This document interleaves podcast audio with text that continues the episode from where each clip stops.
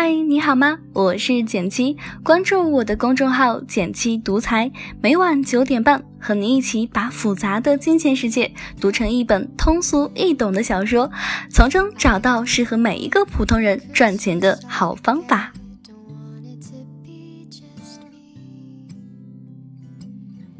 人生呢有两大困境。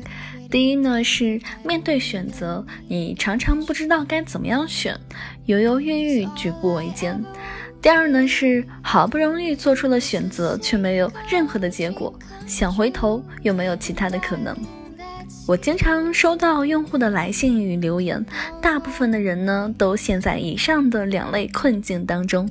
有人纠结于是否要出国深造，有人工作不顺利想辞职，却又担心找不到合适的新工作，有人下定决心努力学习，却毫无成果。通常呢，他们会在信的结尾都会写到：“现在的我真的很迷茫，不知道接下去应该怎么办，想问问你有没有什么好的建议呢？”我对他们的迷茫也曾感同身受，但是很难给出立竿见影的建议。毕竟人生的路每个人都不同，如果一定要我给出建议，那就是选艰难的那条路，做需要毅力才能完成的那件事情，放弃让你觉得舒适的环境，因为所有的成功都是反人性的。我有一位学长，大学毕业时面临大公司下两个不同分公司的选择，同样是八千块的收入，一个在北京，一个呢是在三线省会。学长呢选择了后者，过上了神仙般的上等人生活，花一千块钱做套精装的二居室，离公司五分钟的步行路程，所属分公司工作轻松，朝九晚五，准点上下班，中午还能回家睡个午觉。本以为过上两年，结个婚，生个娃，岁月从此静好，谁知道三年后，公司突然调转他去了北京。这个时候，他才意识到当时的选择给他带来的影响。同样的一千块钱，在北京他就只能住在远离市区的地下室，而且还是和别人合租。通勤时间呢，变成了来回三个小时，上下班高峰时候的地铁拥挤的让他怀疑人生。工作压力更是从前的 N 倍，和他同龄的人已经做了小领导，而他只能从头开始学习在原来的城市并不需要用到的技能。每天面对领导不满的脸色和客户的催促，心情降到了谷底。有一次加班到深夜，他在朋友圈发了一句话：“是如果再给我一次机会，我会选择在一开始吃苦。可惜生活没有重启键。”面对选择，一般我们都会选择更简单、更容易的路，因为这符合基本的人性。但是，总想走捷径的人，往往发现多年后自己还是在原地打转。一份耕耘一份收获，所有的汗水、付出、积淀，都是对时光的尊重。因为这个世界上本来就没有所谓的捷径二字，不走捷径才是真正的捷径。最近呢，看了一档真人秀，叫做《女人有话说》，让大家看到了大荧幕背后的韩雪。她的日常时间表着实让人诧异：早上七点半起床，五分钟的化妆时间，一天呢只吃两顿饭，每天坚持一个小时的阅读，每晚还有固定的时间充电留给自己阅读。这样的生活作息，韩雪已经坚持了十多年，已然成为生活的常态。她说，她的人生都在做减法。出门吃饭，他都选择同一个餐厅、同一个位置，点同样的菜。吃饭反正是能量的摄入，一天吃两顿已经足够了。他尊重自己和他人的时间，和朋友相处，他总是会第一个到达，绝不会迟到。他把朋友比作一本书，要读只读精华。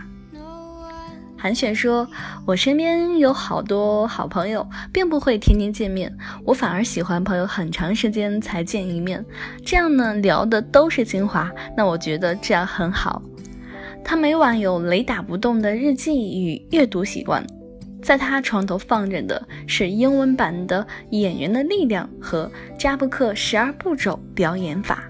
同剧组的演员也爆料过，韩雪是个奇葩，居然在片场学习英语。韩雪出道十七年来，一直被称为是花瓶演员，而最近她在《身临其境》等一系列节目中的优异表现，也让人看到了不一样的她。大家慢慢认识到，原来韩雪是一个努力、有才华的演员。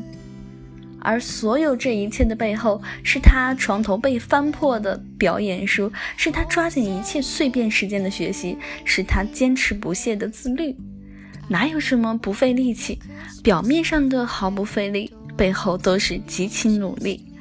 我们一直知道什么是对的，什么是好的，却始终得不到。不过是因为想要做好的过程是和惰性、拖延等人性舒适区抗争的艰难行程，而成功者无一不是把自律融入了骨血。十年前，诺基亚公司如日中天，称霸了全球的手机市场。如果当时有人说两年之后诺基亚会失去它的市场地位，可能会被大家当作疯子吧。而如今，诺基亚的每一次出现，都只能被贴上岁月还有怀旧的标签。有无数的文章评论了诺基亚公司的兴衰过往，总结了过程当中他们做错的每一个选择。但是在我看来，他们的失败只因为一句话，就是曾经的诺基亚太成功了。资源诅咒这个词呢，是经济学当中的术语，又被称作是富足的矛盾。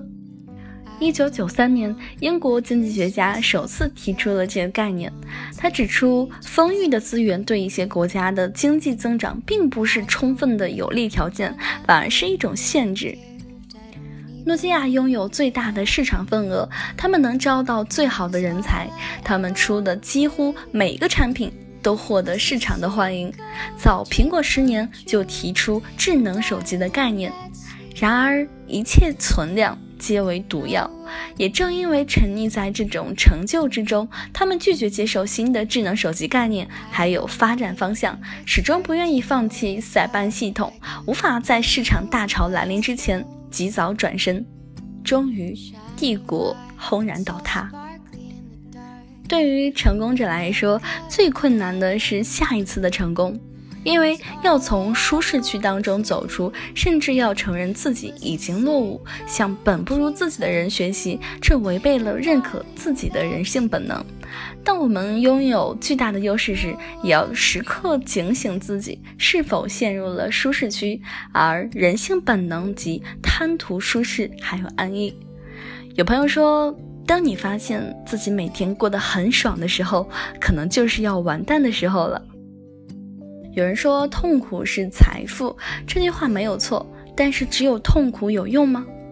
柴静在《看见》里写到说，痛苦是财富，这句话是扯淡，痛苦是痛苦，对痛苦的思考才是财富。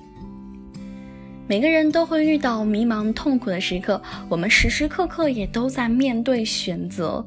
不要反复诉说你的迷茫还有无助，迈开第一步，做出你的选择，坚持下去，承担或好或坏的结果，然后面对下一个选择。当你一再重复正确的事情，到了足够长的时间，你就能得到自己想要的。愿你每一次的迷茫。都不会被辜负，变成生命中的财富。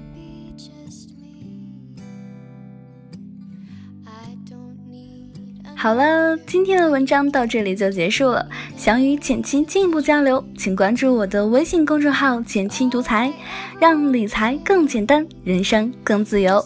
每晚九点半，我们不见不散哟。